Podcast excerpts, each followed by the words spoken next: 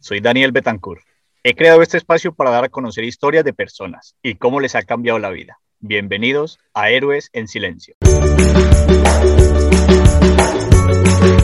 Todavía sigo compitiendo por a ver quién llega primero a la cama.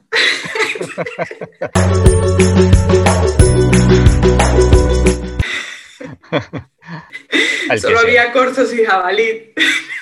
Pues comida había.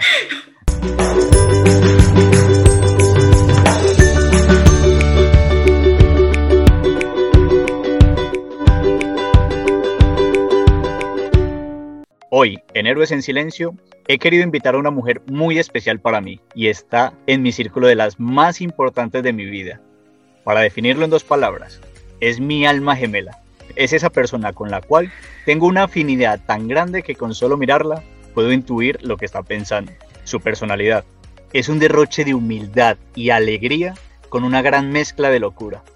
Te envuelve fácilmente y te deja atónito su presencia no deja indiferente a nadie allí donde va y deja un gran vacío cuando otros destinos reclaman su presencia. Según la RAE, nómada es un individuo carente de un lugar estable para vivir, pero también tiene otra, otro significado, y este me gusta más, que está en constante viaje o desplazamiento. He querido tratar este tema contigo porque desde el principio tu vida ha sido un constante ir y venir, un constante viaje, tanto mental, personal, físico, de todas las maneras. Como este significado me ha gustado tanto, el de la RAE, partiendo de este significado, yo pienso que tú en una vida pasada fuiste nómada. Y te lo voy a explicar por qué. Nace en Pereira un 9 de diciembre de 1988. Vive su infancia en una población a más o menos 70 kilómetros de allí, que se llama Belén de Umbría. Luego regresa a Pereira, su ciudad natal, a la, a la edad de 12 años. Allí vive su adolescencia y juventud. A los 18 años comienza su aventura mundial. Cruza el charco y viaja hasta Madrid, desde donde entonces ha pisado medio Europa. Frankfurt, Lyon, Marsella, Ginebra, Atenas, Sofía, Belgrado, Zagreb, Verona, Venecia, Génova y más a los 29 años se muda a Turquía, donde se queda dos años. Regresa a España y actualmente vive en un lugar muy tranquilo, a, de menos de 100 habitantes, Fuente Encalada. ¿Qué te parece? Me he resumido en cuatro palabras, pero para mí ha sido un mundo un mundo cuando empecé a reflexionar a ver qué es lo que había hecho esta mujer, a dónde ha estado, digo, es que, es que sigo, me cansé de solamente empezar a leer ciudades, que digo, aquí, para. No sé, ¿qué opinas? ¿Qué, qué, qué tienes para contar? Cuando lo este escuchas en... No, que cuando lo escuchas en labios de otra persona, eh, ostras, yo no pensaba que hubiese, me hubiese movido tanto, ni que fuese una nómada, o sea, no, no, pensaba que no había hecho nada en la vida. pensaba que, o sea, no, es como que todo lo que he vivido hoy mismo me parece como increíble. O sea, que, todavía no me lo creo. Todavía no me creo que haya viajado tanto, que haya experimentado tanto, que haya habido tantos cambios en mi vida y que sigan habiendo tantos cambios en mi vida. O sea, no, no me parecía tan, tan así. Cuando me lo cuentas me parece como tan abrumador como diciendo, ostras, eso soy yo. a, veces, a veces vemos vidas y las admiramos un montón y decimos, alucinamos con esa vida que, que vemos, que vemos en internet, que vemos que alguien nos cuenta, dice, qué grandiosa, me encantaría vivir esa vida, pero reflexionas un poco y dices, yo todo lo que he hecho en la vida todo lo que he viajado, todo lo que he vivido con las personas que me he cruzado, porque encontrarte con personas también es un viaje. Y a la final reflexionas y dices, es que mi vida también es de admirar. son, son, cosas que no te das cuenta, de, no paras a reflexionar y, y envidias otras vidas o admiras otras vidas, sí, dime. Ayer justo eh, una amiga me decía, eh, tenemos que seguir hablando para que, me para que me sigas aconsejando. Y me quedé así como, ¿cómo me vas a pedir consejos a mí? O sea, si, si es que yo no, no, porque no, yo, ¿qué te voy a aconsejar? he hecho yo para poder, o con qué autoridad te puedo yo aconsejar en algo así? Claro, muchas veces digo, madre mía, ¿cómo puedo aconsejar a alguien si es que yo misma no me sé ni aconsejar o, o no me lo creo? ¿no? Uno aconseja desde, desde la experiencia, desde lo que ha vivido, creo yo, que es mi punto de vista. Y, y, si, y si te pones a pensar un poco en ello, quizás cuando esa persona te pida consejo, tú dices, pues mira, yo lo he vivido así de esta manera, o no me ha pasado nada para poder aconsejarte. En ese, en ese punto no me ha pasado nada. Cuando sepa algo, pues hablaremos, pero de momento, o lo que, si se asemeja un poco con lo que tú has vivido, pues ya tú le das un poco de idea. Bueno, eh, ¿cómo definirías qué ha sido tu infancia?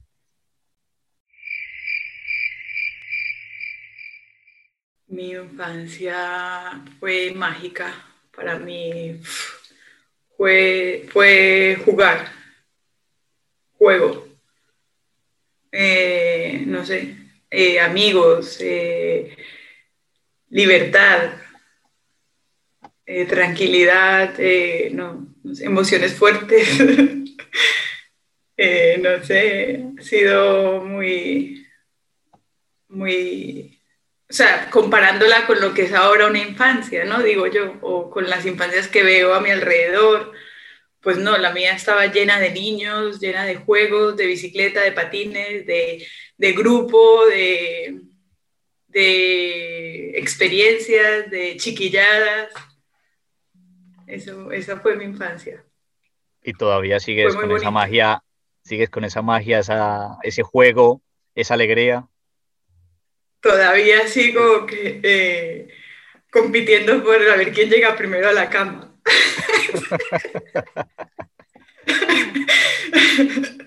mi, pareja me dice em, que cuando sea madre, si algún día quiero hacerlo, me dice que me va a tener que regañar a mí por quitarle los juguetes a los niños.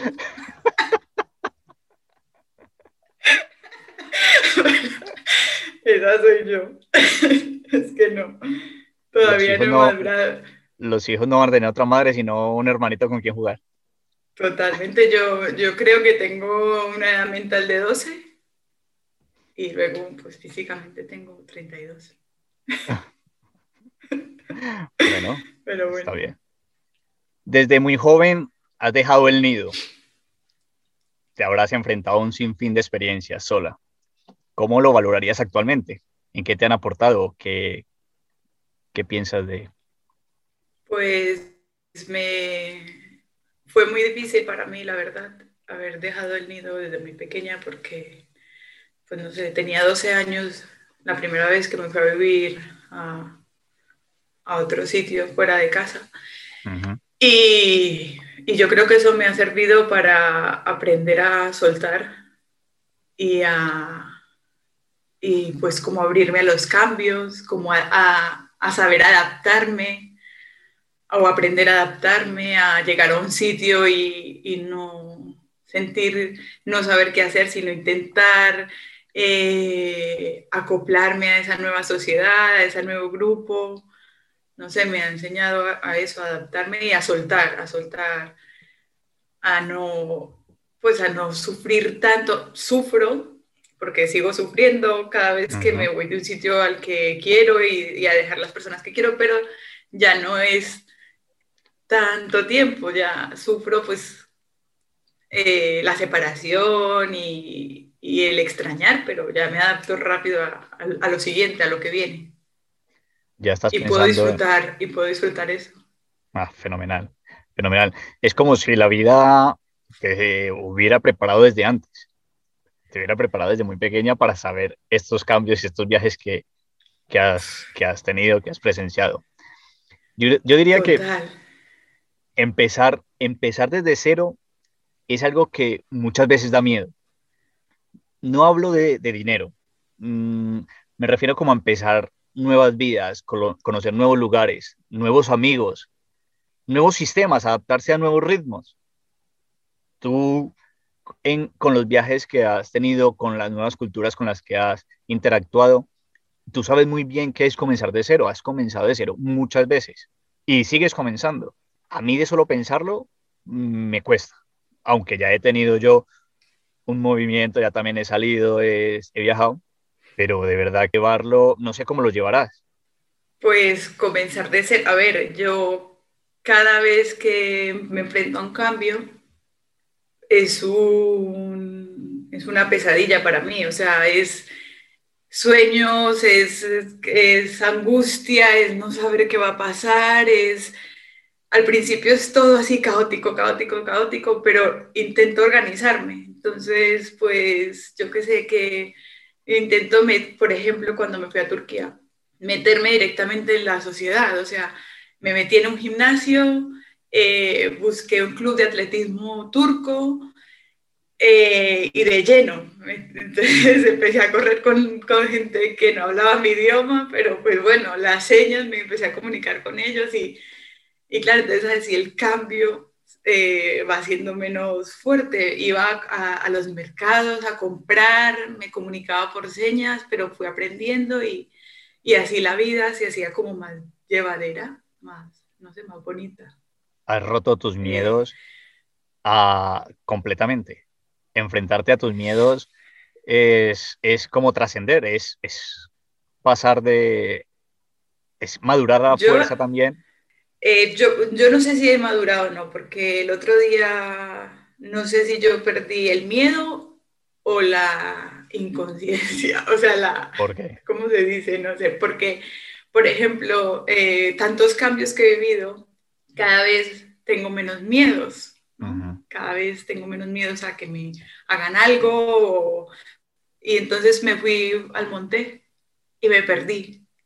Me perdí. Se estaba haciendo de noche y, y pues aquí estaban preocupados por mí en casa, pero al final llegué. O sea, salí del monte, me ubiqué. Dije, no voy a llamar, voy a intentarlo yo sola, yo puedo, yo puedo, y salí. Y, o sea, para mí fue un logro, pero, pero yo dije, ostras, ¿perdí el miedo o perdí la inconsciencia? O sea, tengo que ser más consciente de, de las cosas que hago o, o qué, qué, qué, me pasó. No sé si tantos cambios que he vivido en mi vida me estén haciendo perder ese miedo. O sea, me haciendo perder el miedo, no sé. Yo diría que aparte de perder el miedo, es más ganar en confianza. La confianza es la que te deja actuar de esa manera con miedo eh, actuarías de una manera inconsciente. Tú has sido consciente en todo el momento en el cual has estado, confiando en ti misma, en tus capacidades, confiando en el lugar, confiando en que podías salir de allí, ubicarte y, llegar a casa.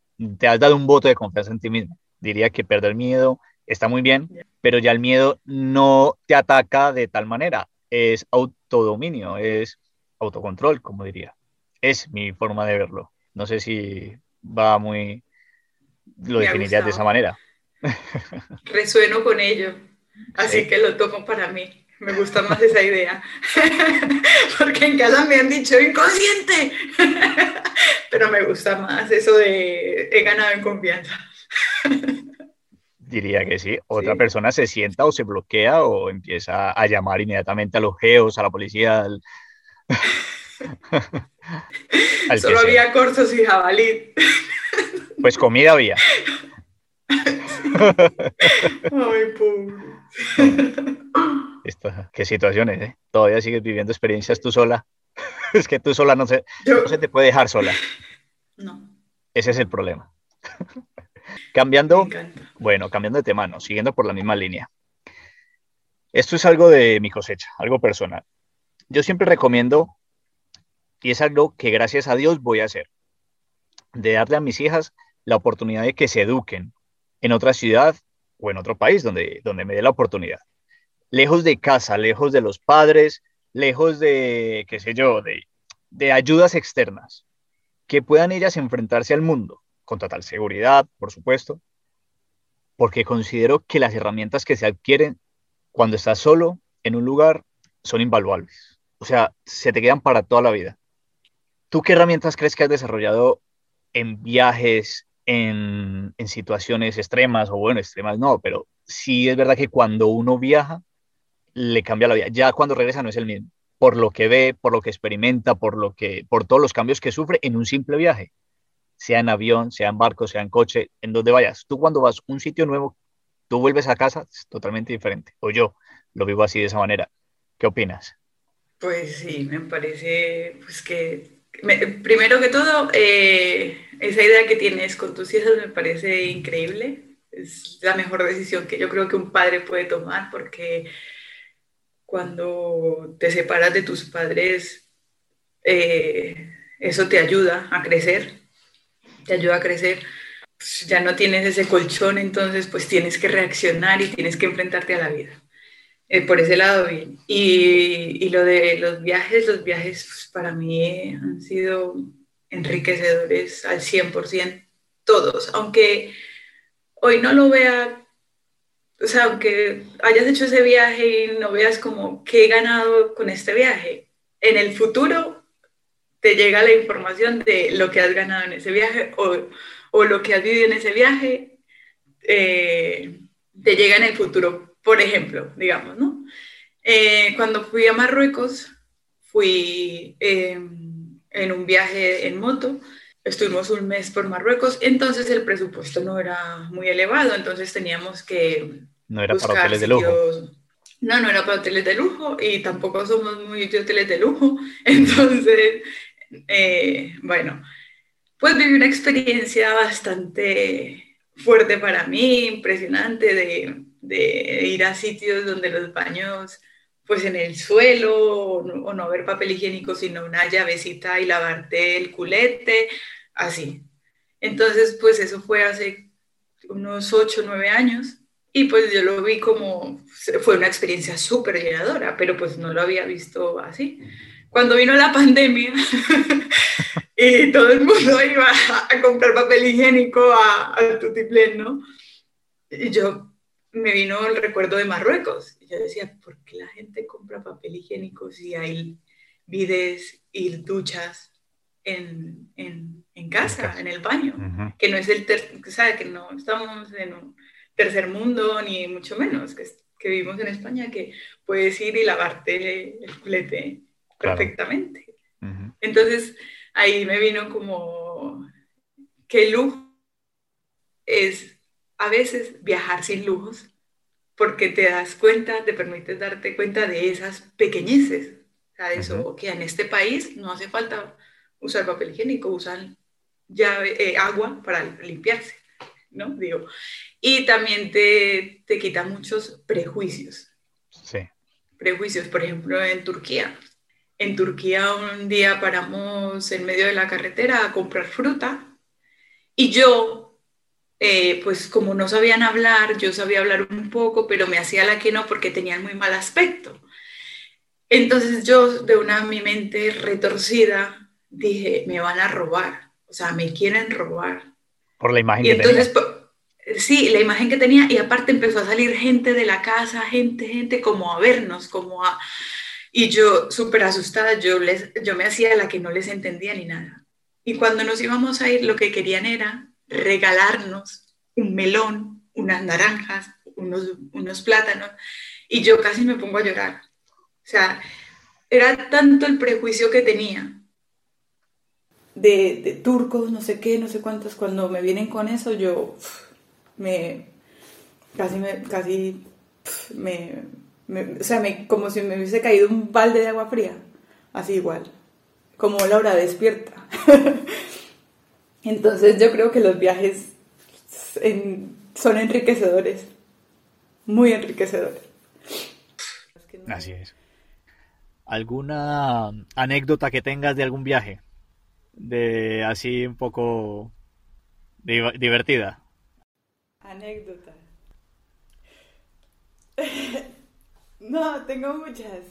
Tengo muchas, pero la que me viene a la cabeza ahora mismo es que estábamos, eh, estábamos NM y yo.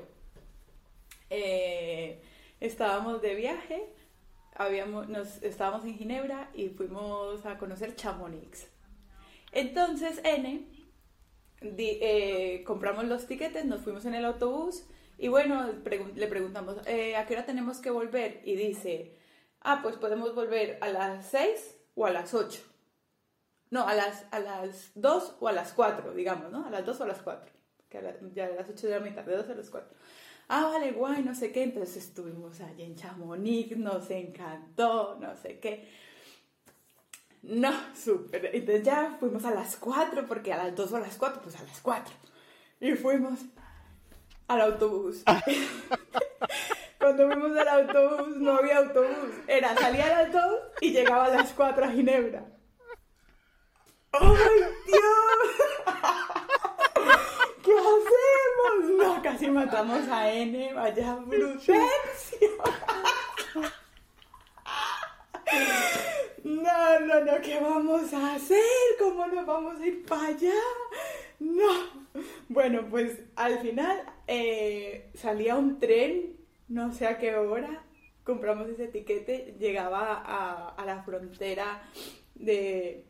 No, llegaba a un sitio en Francia y ahí teníamos que coger un autobús que iba hasta Ginebra.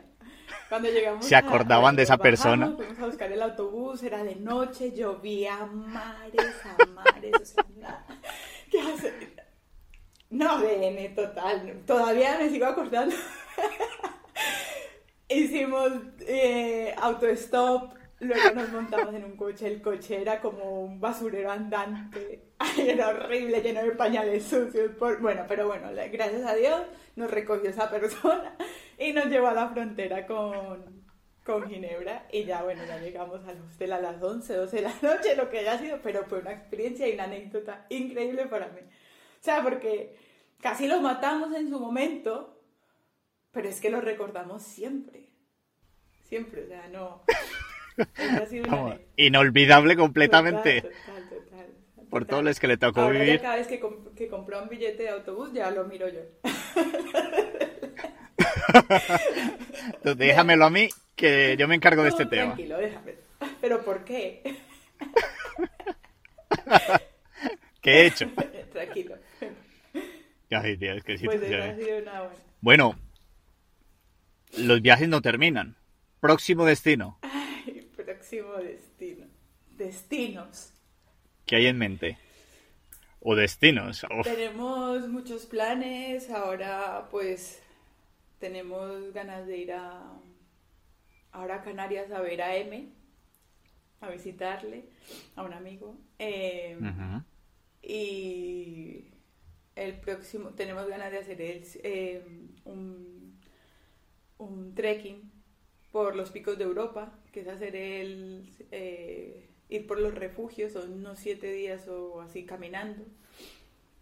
Es una ruta así de montaña. Y viajes así fuera, tenemos pensado ir a Islandia y a Finlandia. Y de momento esos no... ¿Estás leyendo actualmente? Eh, sí, estoy leyendo un libro que se llama Las leyes espirituales de Vicent Guillén, algo así creo que se llama. Estoy leyendo otro del Enneagrama y estoy leyendo uno que se llama 1984, que me cuesta, porque yo soy muy de lectura, muy de autoayuda, de, de espiritualidad o, o novelas, como por ejemplo la última que me leí de Los renglones torcidos de Dios. Entonces, eh, mi- ese tipo de lectura eh, me engancha, pero este de 1984 eh, me cuesta, me cuesta leerlo, pero entonces voy poquito a poquito leyéndolo. Hay libros que hay que darles, hay que darles su tiempo. Sí, sí, sí, Y otros que se dejan devorar a- a- al segundo. total. Hay unos con los que conectas que es que no ¿Verdad? quieres parar. Totalmente, totalmente, me pasa. Lo que tiene la lectura. Es otro viaje también. Total. Lo que aprendes, ¿eh? ¿Planificas tus viajes antes de salir o vas a que te sorprenda la vida? Las dos cosas. Planificamos el viaje, sí, planificamos eh, hospedaje y eso, pero muchas veces hemos ido a sitios donde nos ha cogido la noche que intentamos que no pase, pero nos ha pasado. Y pues sobre la marcha. Pero intentamos planificar. ¿Alguna recomendación para alguien que quiera ir a un destino a los que tú has visitado? O más que recomendación, ¿qué destino aconsejarías? ¿qué dirías tú ir a este sitio que fue de mis favoritos, fue donde yo encontré este sitio eh, mágico, fue donde yo tuve esta experiencia y se la recomiendo a todo el mundo. ¿Cuál recomendarías para ti? No sabría decirte, porque tengo muchísimos sitios para recomendar o que a mí me han, para mí han sido súper enriquecedores. Lo que yo sí recomiendo, de verdad, es hacer un viaje en solitario. O sea, aunque sea tres días, dos días, o sea, irte a un, eh, un, sitio donde no hablen tu idioma, digamos Italia, aunque, aunque se parezca un poco, y estar tú solo, o sea, solo contigo mismo allí, o sea, irte y vivir esa experiencia, o sea, en solitario. Porque cuando viajas con otra persona, te apoyas a esa persona, o sea, ya no estás solo, ya eh, no te enfrentas a la vida solo, estás con alguien. Si él no lo sabe, lo sabes tú, entonces en cambio cuando vas solo, pues te tienes que defender solo, tienes que quitar tu vergüenza y, preguntar, aunque no sepas cómo preguntar, preguntar, hacerte entender. Eh, no, o sea, yo creo que eso es lo mejor que puedo hacer, lo mejor, viajar solo. Y un sitio que recomendaría, porque he vivido allí dos, eh, dos años y porque para mí ha sido también increíble Turquía. Turquía es, o Estambul, eh, es increíble, increíble. Y si lees un poco... Turquía, sí, te, te sorprende Turquía, ¿verdad? Turquía, por lo poco que sé, hablando desde un poco desde mi ignorancia, muestra las dos caras de dos continentes. Al estar Turquía justamente en dos continentes, tener esa facilidad de poder estar en la parte europea o en la parte eh, asiática te da esa sensación de, como si vivieras en dos mundos, en una misma ciudad o en un mismo país. Pues, es, es, no todo Turquía porque es Estambul. Aunque Ankara está muy, también muy, pues así, ¿cómo se dice? Europeizada, puede ser. Bueno, eh, es, es, más bien Estambul, sí, se vive en esas esos dos contrastes, esos dos contrastes, y, pero Estambul es más europeo. Aunque te vas un poquito más hacia la, la, parte asiática, y sí encuentras gente más, más conservadora en, su, en esa parte de sus culturas, de sus costumbres, pero... Sus costumbres. Pero sí. En su cultura. Sí, se viven las dos, los dos contrastes. Es increíble. Fenomenal. O sea que Turquía, Turquía recomendadísimo. Recomendado porque, o sea, tiene para todos los gustos, pero ¿sabes una cosa? Yo me sentía cuando estaba allí como en Colombia, o sea, yo me sentía como en casa, con la gente, con todo. No sé por qué. Mira, que somos diferentes, yo creo, pero yo me sentía como si los turcos fueran colombianos. ¿Sí? sí Solo que hablando turco. Como, como, ah, yo este muchacho lo conozco. sí, sí, por, no sé, mucha similitud. Yo creo que por su simpatía o por su energía, no sé, no, son muy, son muy, ¿cómo se dice? Agradables la gente muy amigables, muy amorosos, muy de acogerte, muy acogedores.